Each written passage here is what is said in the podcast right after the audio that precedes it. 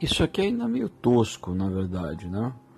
Não só pela qualidade de áudio, que aí a culpa não é do, do aplicativo, a culpa é minha, mas a produção, não sei, ainda estou aprendendo a fazer a produção das vinhetas, é,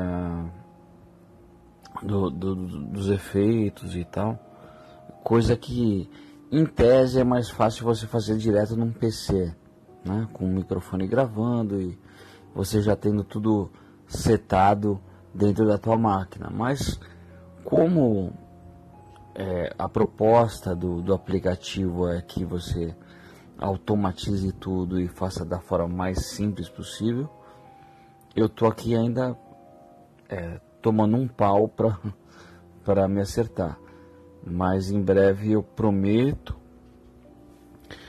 colocar pautas no ar e tentar difundir uh, o podcast por outros canais, né? Porque não adianta ficar preso no, no Anchor aqui, porque o público é, brasileiro é praticamente inexistente.